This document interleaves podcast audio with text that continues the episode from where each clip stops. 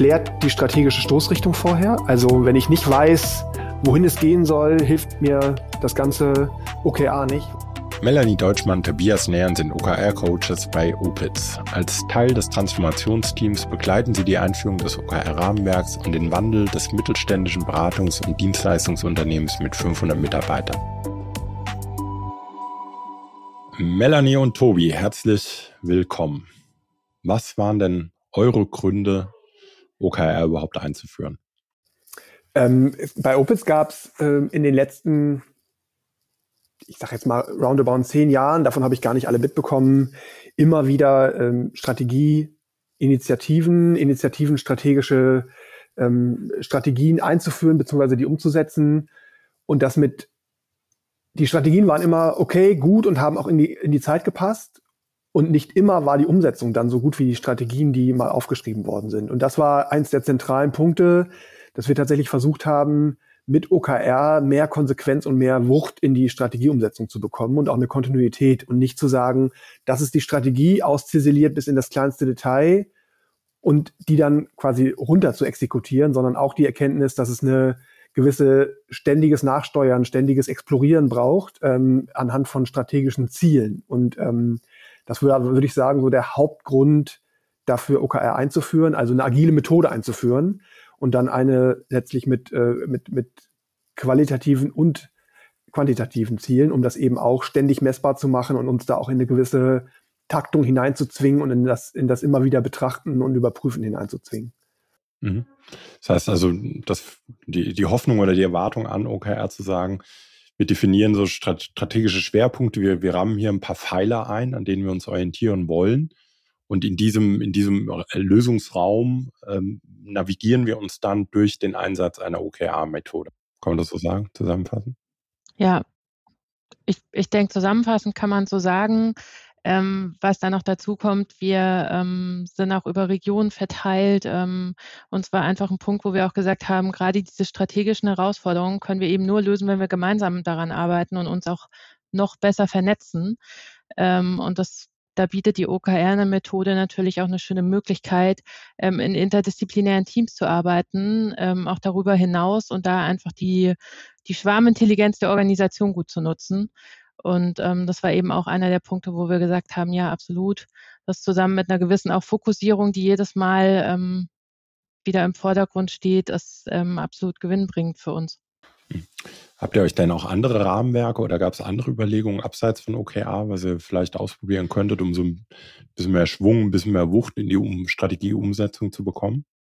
Oder wart ihr da relativ schnell bei OKR? Und tatsächlich, ja. äh, tatsächlich ist mir gar nicht bekannt, dass wir uns noch andere Sachen angeguckt haben. Wir haben letztlich äh, klassische Strategieumsetzung versucht, ausrollen über, einen, äh, hierarchische, über eine hierarchische Strategiekommunikation in der Vergangenheit, zumindest das, was ich mitbekommen habe, die dann quasi kaskadiert aus der Geschäftsführung in den Führungskreis in die, äh, in die einzelnen, äh, in die einzelnen Regionen und dann in die, in das mittlere Management.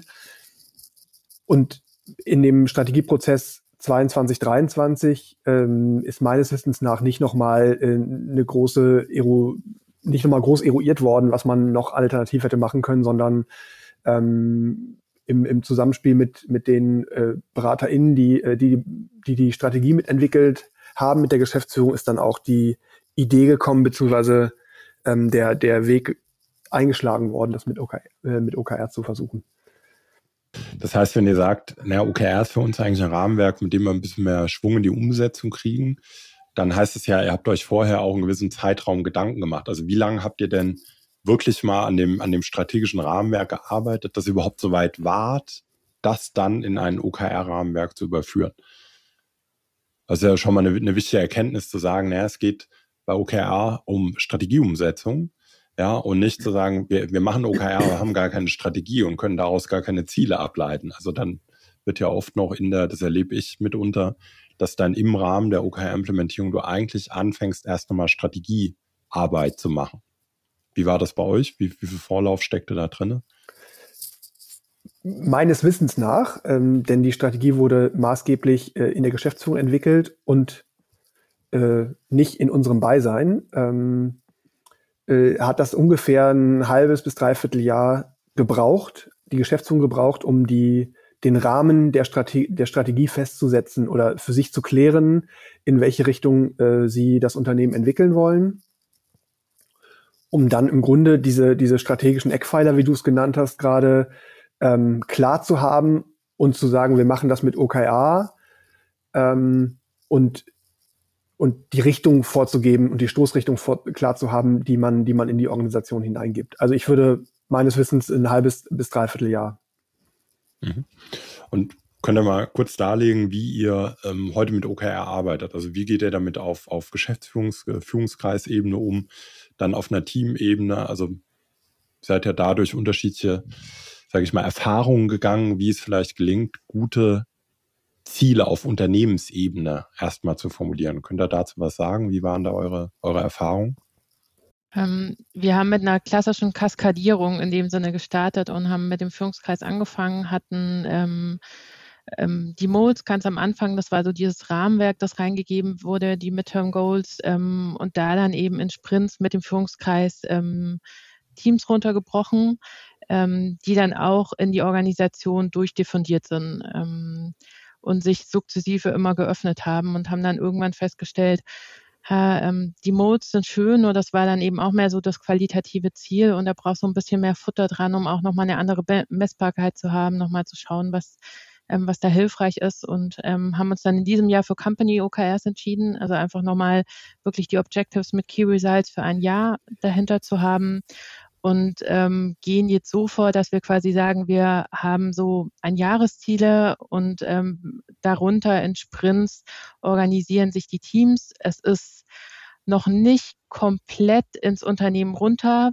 gesickert, weil wir einfach gesagt haben, ne, wir arbeiten an der Strategie, da ähm, arbeiten aus, ähm, arbeiten einfach bestimmte Personen daran ähm, und da ziehen sich aber auch ähm, Personen aus der Organisation. Also es ist der Führungskreis zusammen mit ähm, dezidierten Personen, die zu diesen Themen auch was beitragen können. Also beispielsweise vorher hatten wir ein Meeting, ähm, da ging es auch so um Führung, um ähnliche Themen, Führungsprinzipien, wie sieht das bei uns aus? Und da tauschen wir uns dann mit ähm, HR dazu aus, mit anderen Kollegen und schauen einfach, ja, so wer hat, äh, wer hat da Erfahrung dazu und was können wir gemeinsam einfach gut nutzen.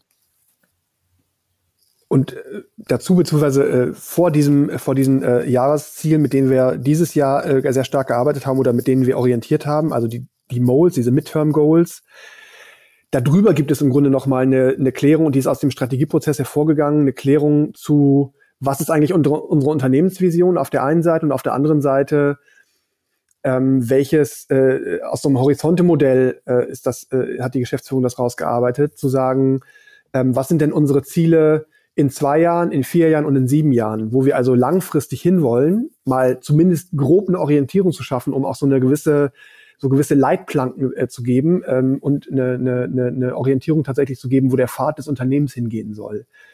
Und das war was, was äh, aus meiner Sicht gut angedockt hat, ähm, um dann zu gucken, okay, das wollen wir, diesen, diesen Weg des Pfades wollen wir in einem Jahr geschafft haben. Und auch immer noch mal auf der Jahresebene zu schauen zu können, okay, da wollen wir in sieben Jahren sein, da wollen wir im, äh, im, äh, im Now und im Next sein. Ähm, und wie weit, äh, wie weit, wenn wir das uns angucken, sind wir denn da schon gekommen? Und jetzt auch in der Formulierung, wie, wie Melanie angesprochen hat, von Jahres-OKRs, äh, Jahres-OKRs fürs nächste Jahr, ähm, dass die nicht irgendwie im Raum stehen, sondern dass es auch einen Rahmen gibt und Leitplanken gibt, die in die Zukunft weisen, an denen man das orientieren kann und immer auch eine Verbindung ziehen kann, auf was zahlt das denn ein unseres Rahmenwerks, das wir haben und wie, wie kriegen wir das gematcht und äh, woran kriegen wir das aufgehängt, ähm, damit letztlich diese, diese Jahresziele, diese Jahres-OKRs, die wir uns geben, nicht irgendwie im luftleeren Raum stehen oder zu generalistischen unternehmerischen Zielen führen, sondern die auch immer was damit zu tun haben, was wir denn als Unternehmen äh, insgesamt erreichen wollen.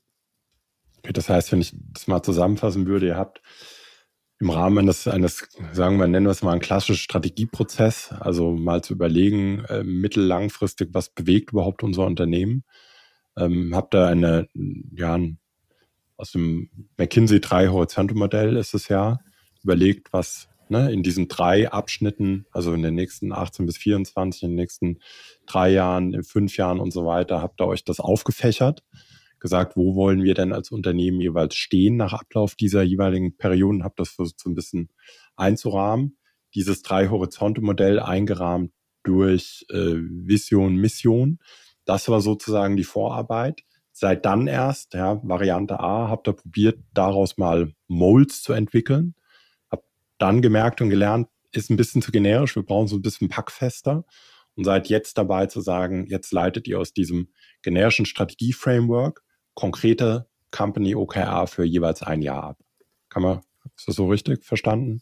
Genau, hast du richtig verstanden. Und äh, ich würde auch sagen, letztes Jahr war die Formulierung von Moles total, total schlüssig, weil wir auch in der ganzen äh, OKR-Thematik noch gar nicht so weit waren, dass wir das letztes Jahr zwangsläufig hätten äh, äh, schon qualifizierte oder quantifizierte Ziele oder diese Ziele quantifizieren zu können, sondern es war erstmal so eine, wir geben jetzt der, der, der Organisation so eine Stoßrichtung. Und wir sehen jetzt den Bedarf, dass es das nochmal auch braucht äh, und um eine Orientierung zu geben für weitere Teams, die jetzt ja gestartet sind, ähm, damit die klarer wissen, wo sozusagen ihr, ihr, ihr Jahresfixstern ist, auf den sie hinarbeiten und gegen das sie ihre Ziele jeweils äh, matchen können.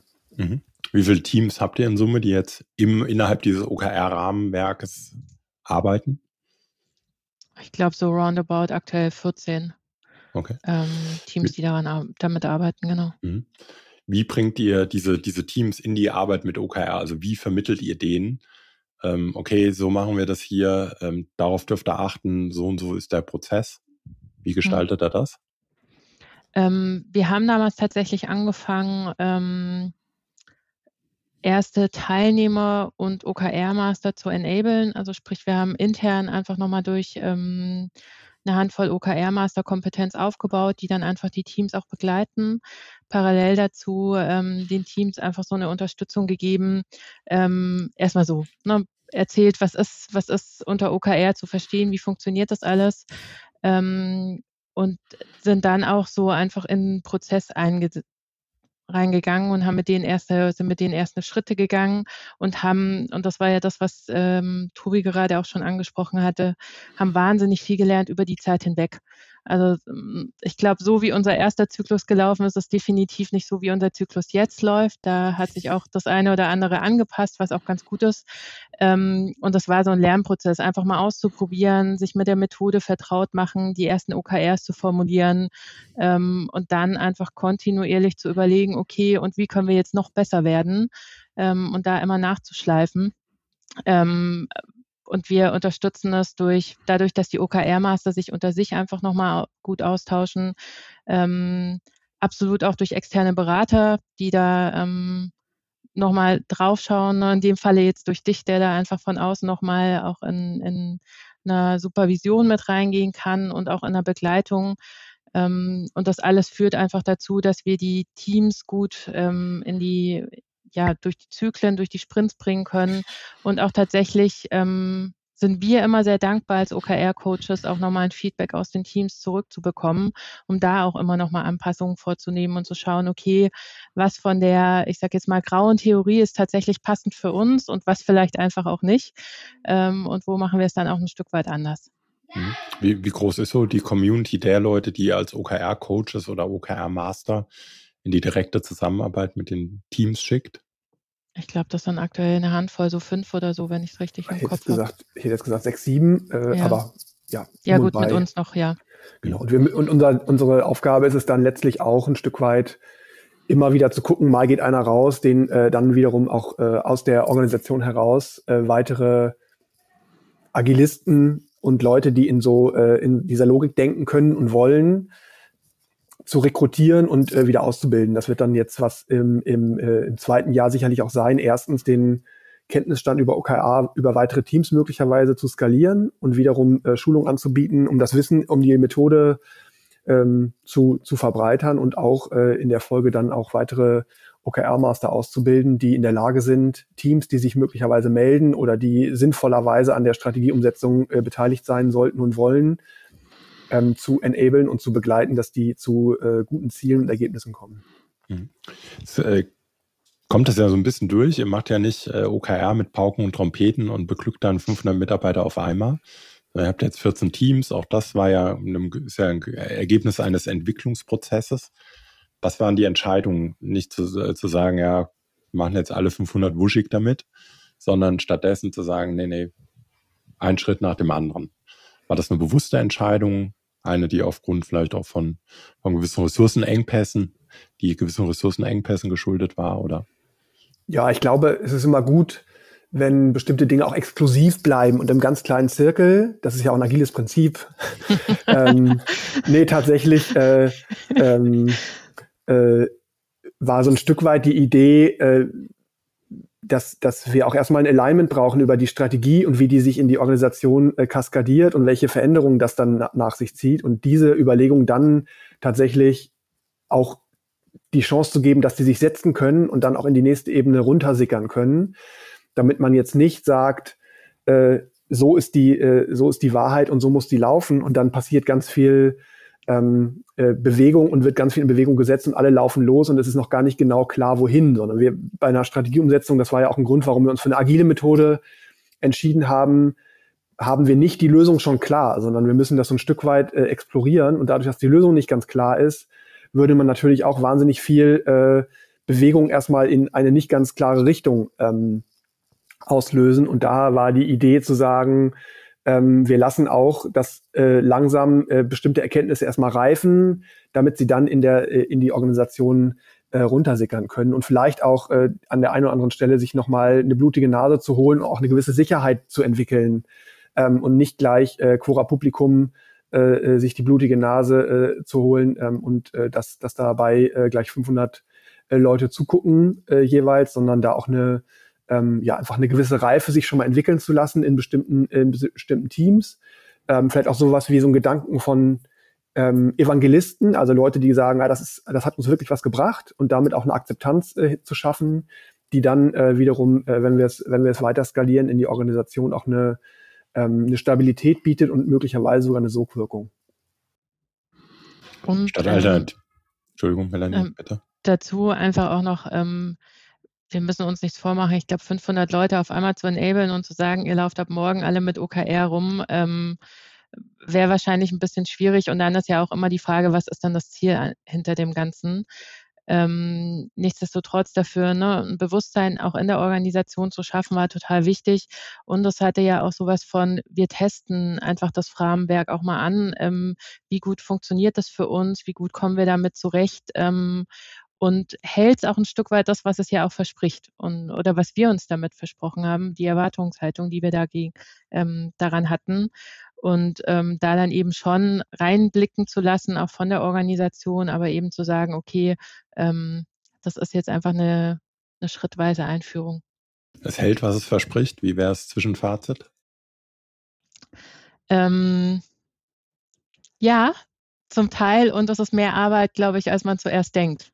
Also weil es liest sich ja, wenn ich ganz ehrlich bin, ich habe das erste Buch durchgelesen und dachte, jo, ist ja jetzt kein Rocket Science, ist ja, ne, also wenn man schon mal davor irgendwie mit Agilität was zu tun hatte, ist es in der Theorie sehr einfach. Ähm, und ich glaube, das Herausfordernde wird dann, findet dann in der Umsetzung statt. Also wirklich, wenn diese graue Theorie zum Leben erweckt wird, ähm, und sich auf einmal in der Praxis wiederfindet und man dann feststellt, ja, uns ist halt nicht so banal, ob man jetzt über Output oder Outcome redet und es kann halt zum Teil wirklich schon zu Diskussionen führen, weil es einfach auch was mit einer Mindset-Veränderung hat, äh, zu tun hat, auch mit ähm, ein Stück weit mit einer Kulturveränderung. Wie sind wir bisher mit Dingen umgegangen? Wie ist es in Zukunft? Ähm, und das schon auch zu Erkenntnisprozessen und Diskussionen geführt hat ähm, die natürlich in der grauen Theorie erstmal so nicht nicht beschrieben sind und äh, wo, glaube ich, auch jedes Unternehmen selbst für sich den eigenen Weg finden darf. Wie gehe ich mit den OKRs um? Was ist für uns passend, was eben auch nicht? Ähm, und dann auch so aufgrund der Historie, der Gegebenheiten, ähm, das alles dazu führt, dass es ja unterschiedlich schnell wahrscheinlich sickert oder, oder man damit umgehen kann. Also von dem her zusammenfassend, ähm, ich glaube, wir haben ganz viel dadurch gewonnen. Und äh, gleichzeitig, es, es ist kein absoluter Selbstläufer. Also das wäre jetzt so mein Fazit. Naja, und was es hält, was es verspricht, eine der Sachen, die einem äh, immer wieder gesagt wurde, es deckt wahnsinnig viel auf, ähm, wenn man damit startet. Und das ist das, was wir jetzt, würde ich sagen, gerade beobachten, dass wir halt ähm, äh, Dinge, die nicht gut laufen, Dinge, die äh, möglicherweise sogar an der einen oder anderen Stelle dysfunktional sind, die man angehen darf, tatsächlich aufdecken, die es aufdeckt und wo wenn man es dann wirklich machen will, auch wo man ehrlich hingucken darf und sich die Fragen stellen darf, wie kriegen wir, was ist denn das Problem dahinter und was ist denn das Problem dahinter und wie kriegen wir das Problem eigentlich gelöst und dann am Ende äh, so dahin zu kommen, dass man sagt, so jetzt geht's dahin, wo es wirklich weh tut. Weil wenn wir das gelöst kriegen, das, was so richtig, richtig doll wehtut und was irgendwie tief in die Kultur oder in bestimmte Prozesse oder Fragestellungen oder so eingesch eingeschliffen ist, das bringt uns dann auch wirklich, wirklich weiter, was das, äh, was unsere Entwicklung angeht und unser Unternehmen. Und ich würde sagen, äh, da sind wir bei der, wie wahrscheinlich jedes andere Unternehmen auch. Ich glaube nicht, dass wir da besonders gut oder schlecht sind.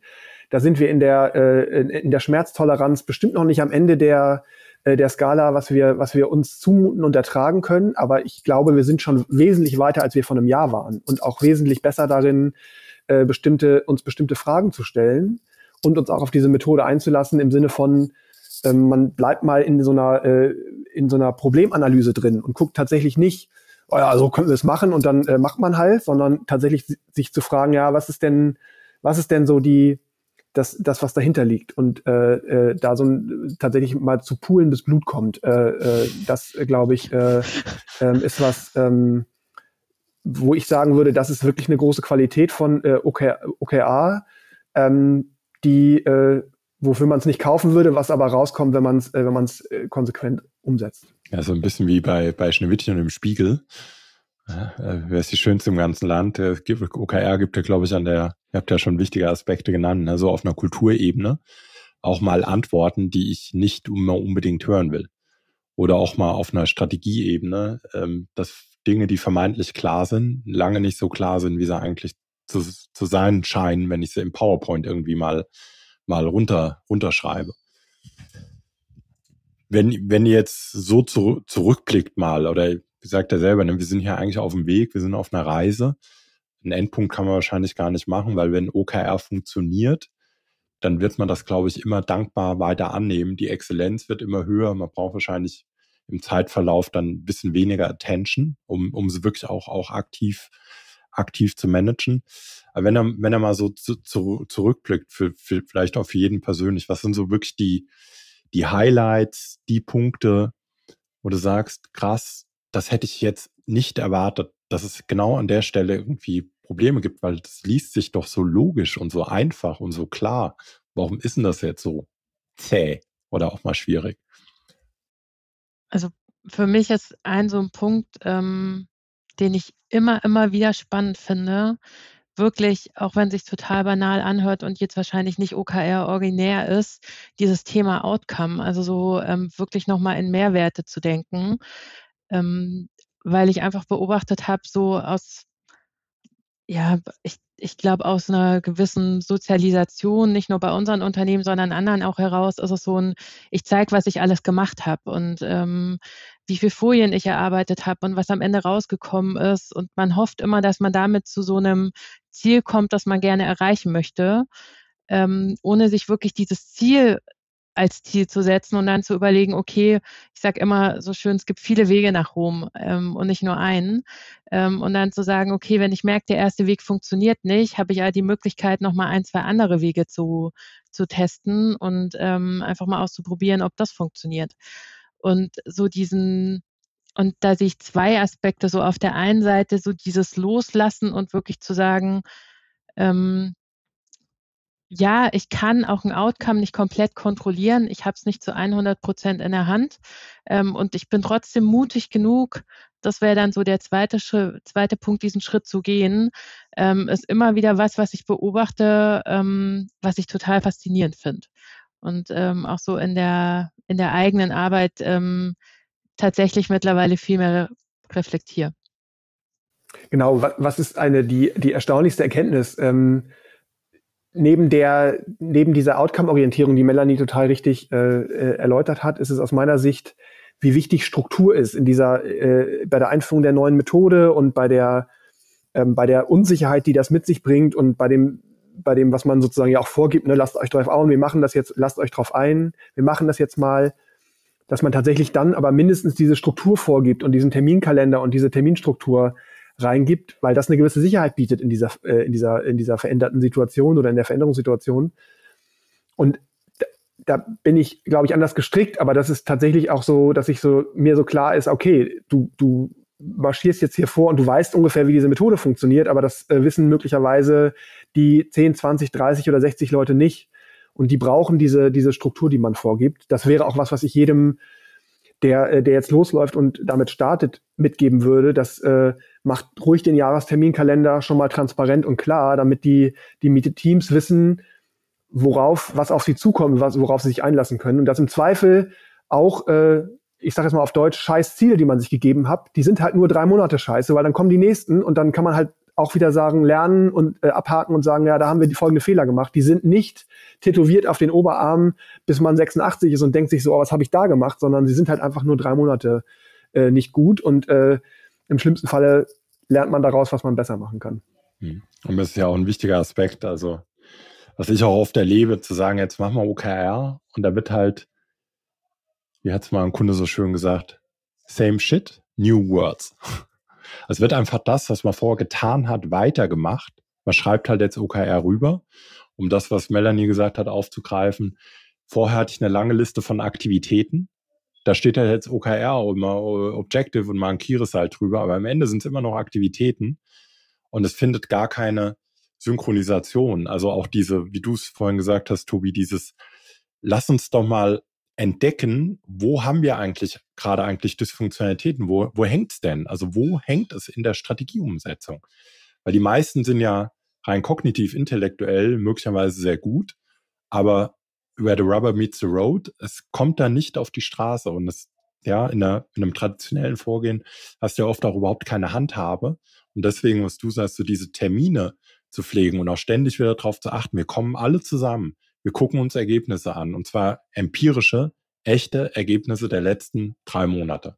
Und darauf basierend gehen wir in eine Reflexion und überlegen, was wir vielleicht fürs kommende Mal inhaltlich, aber auch prozessual anders machen können. Das erlebe ich auch immer wieder, dass genau dieser Aspekt total unterschätzt wird.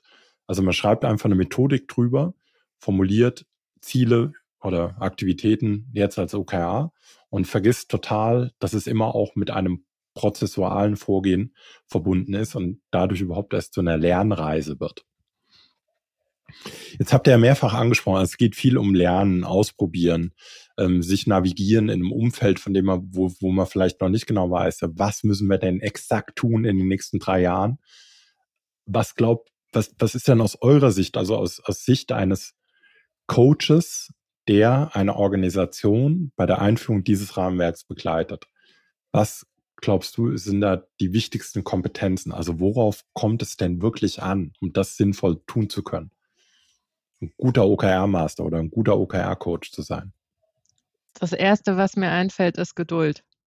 Also in, in allem äh, Geduld mit sich selbst zu haben, ähm, wenn man äh, das eine oder andere noch nicht bis ins letzte Detail weiß, Geduld mit dem Prozess zu haben, Geduld mit den Teams zu haben. Ähm, und das meine ich in einer sehr, sehr wertschätzenden Art und Weise.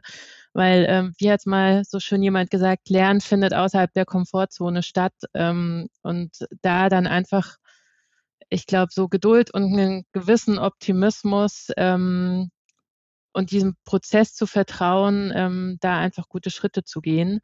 Und ähm, was einfach auch immer hilft, ist, die in Kommunikation zu bleiben und dann nicht zu mutmaßen, sondern Rückfragen zu stellen und einfach auch da ähm, guten Dialog zu pflegen. Das sind jetzt so die ersten Dinge, die mir einfallen. Ja, ich glaube, man braucht noch eine gehörige Resilio äh, Portion Resilienz. Also ich muss mich äh, davon von zwei Dingen unabhängig machen. Erstens davon, dass ich möglicherweise der bin, der auch mal nicht so gemocht wird, weil er Fragen stellt, die halt im Zweifel an den Kern des Problems gehen. Und auf der anderen Seite derjenige sein, der sich nicht daran stört, dass eine Gruppe, ein Unternehmen, ein Team auch mal in einem Problem und einem Schmerz verharrt. Ich kann das nicht immer auflösen.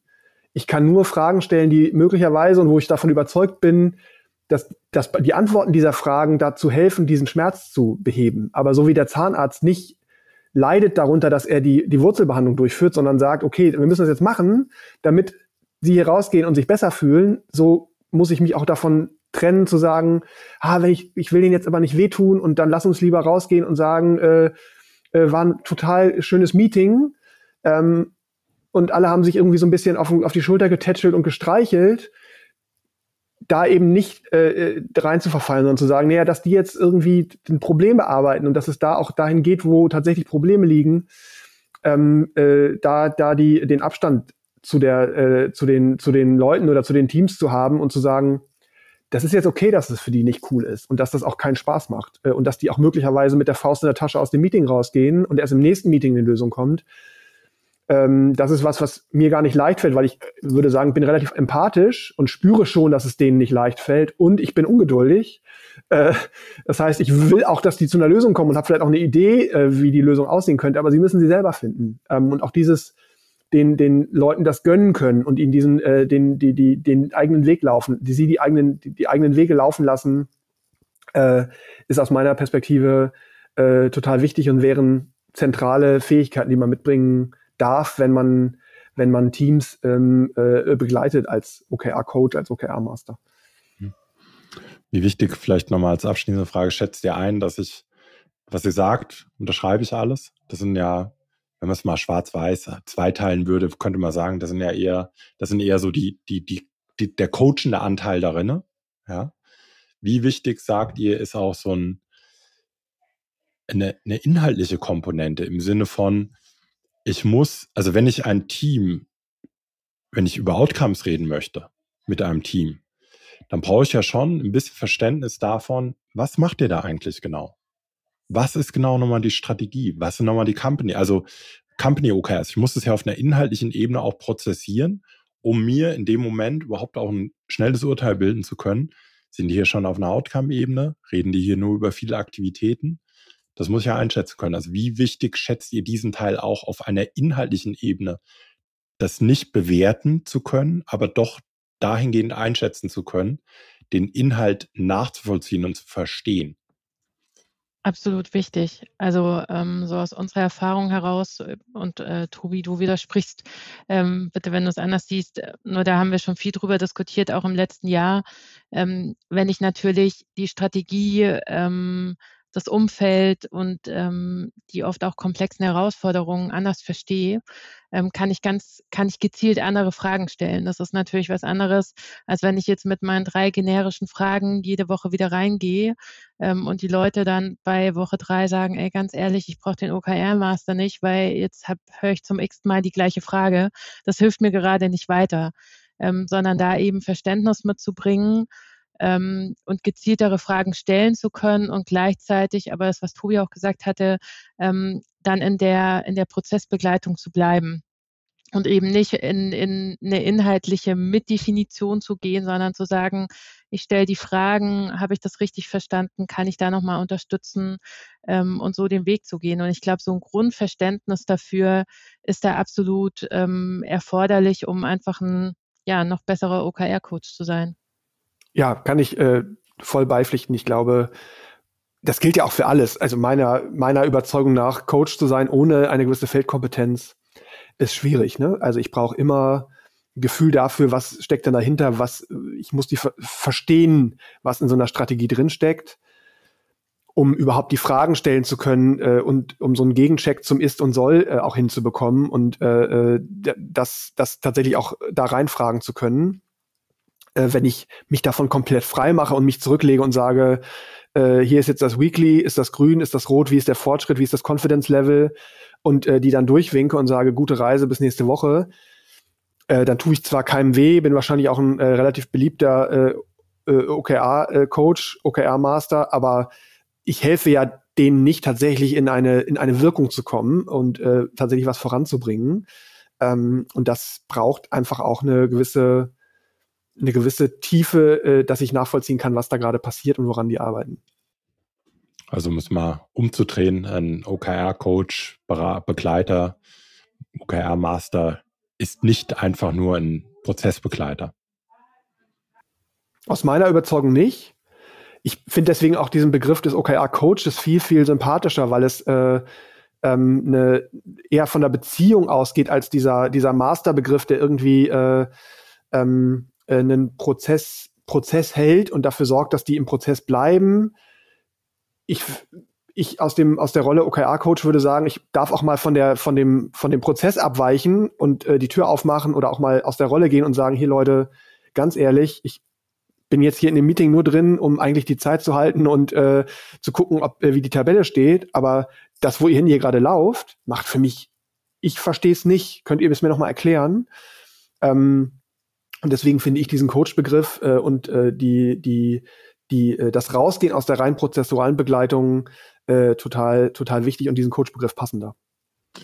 Wenn ihr jetzt, äh, und jetzt vielleicht wirklich zum Abschluss dann, ihr seid jetzt ja Familienunternehmen oder Familien, Familiengehand, äh, geführtes, geführtes Unternehmen, 500 Mitarbeiter, Bereich Beratung, Dienstleistungen. Habt jetzt schon viel Erfahrung gesammelt. Was würdet ihr denn einem Unternehmen eurer Größe was würdet ihr dem empfehlen, wenn, wenn, wenn, wenn das sagt, okay, OKA, das könnte ein Rahmenwerk sein, das vielleicht auch uns hilft, unsere Strategie ein bisschen wirksamer in die Organisation zu tragen? Was sollten, wären mit eurer Erfahrung jetzt so die ersten drei Steps, die ihr jedem Geschäftsführer, Unternehmensinhaber ans Herz legen würdet? Ich würde sagen, die drei Steps, ähm, ich würde als erstes sagen, klärt die strategische Stoßrichtung vorher. Also wenn ich nicht weiß, wohin es gehen soll, hilft mir das ganze OKA nicht, weil ich, ich, ich quasi auch aus einem gemeinsamen Handeln, das muss ja irgendwo hingehen, das muss ja irgendeine Richtung bekommen. Das darf, äh, das darf klar sein. Und das muss aus einer Geschäftsführung, aus meiner Perspektive kommen. Das kann nicht irgendwer machen und dann überlegen, das ist es jetzt, sondern äh, da, da muss auf, von der Leitungsebene das kommen. Das war, glaube ich, was, was auch bei uns sehr, sehr wichtig war, dass da eine Klarheit besteht dann würde ich mir immer eine externe Supervision reinholen dazu. Das finde ich was, was einen großen Wert hat, dass ich und Melanie immer noch mal äh, auch ganz konkret mit dir das äh, Sparring suchen können, um eine Verunsicherung aufzulösen, um noch mal uns selber zu hinterfragen in unserem Handeln ähm, und eine Vernetzung als drittes unter denjenigen, die diese Methode dann einführen und äh, facilitieren, wie man neudeutsch sagt. Ähm, äh, dass die sich miteinander vernetzen, um auch äh, da nie das Gefühl zu haben, wir sind da allein auf weiter Flur, wenn wir uns irgendwie unbeliebt machen oder wenn das Team irgendwie darüber äh, meckert oder äh, äh, Schwierigkeiten hat, äh, dass, dass da so in diesem Problem, äh, auf diesem Problem rumgeritten wird, dass da immer noch mal so ein Rückzugsort ist, wo ich sagen kann, da kann ich mich mit Gleichgesinnten austauschen und das ist, das ist okay, damit da niemand derjenigen, die in dieser schon sehr exponierten Rolle sind, äh, äh, das Gefühl hat, er ist alleine, sondern dass es da immer auch nochmal eine, eine, einen Austausch gibt, ähm, äh, um sich gegenseitig auch zu stützen. Das würde ich sagen, sind drei zentrale ähm, Bausteine, die ich jetzt äh, aus dem Stand jemandem mitgeben würde, wenn er mich anrufen würde nachts um drei. Wir wollen es machen. Was muss ich bis sechs Uhr bedenken? Gut, dann fehlt ja nur noch zum Abschluss deine Telefonnummer. Aber die packe ich in die Show Notes. damit man sich das bei Bedarf auch gerne drei Uhr nachts nochmal abholen kann. Das war äh, Melanie. Hast du noch was zu ergänzen? Ansonsten war das ein wunderbares Schlusswort. Nur äh, ein, ein kleiner Punkt, den wir gelernt haben, wenn ihr euch einen externen Berater sucht, sucht euch auch jemanden, der euer Business versteht. Ähm, das war auf jeden Fall was, was wir, glaube ich, auch noch gut mitnehmen oder was ich nachts um drei wahrscheinlich noch ergänzen würde. Okay. Deine Telefonnummer packen wir dazu. In diesem Sinne, vielen Dank für den wahnsinnig guten Einblick. Bis zum nächsten Mal. Danke dir. Ciao. Ciao. Tschüss.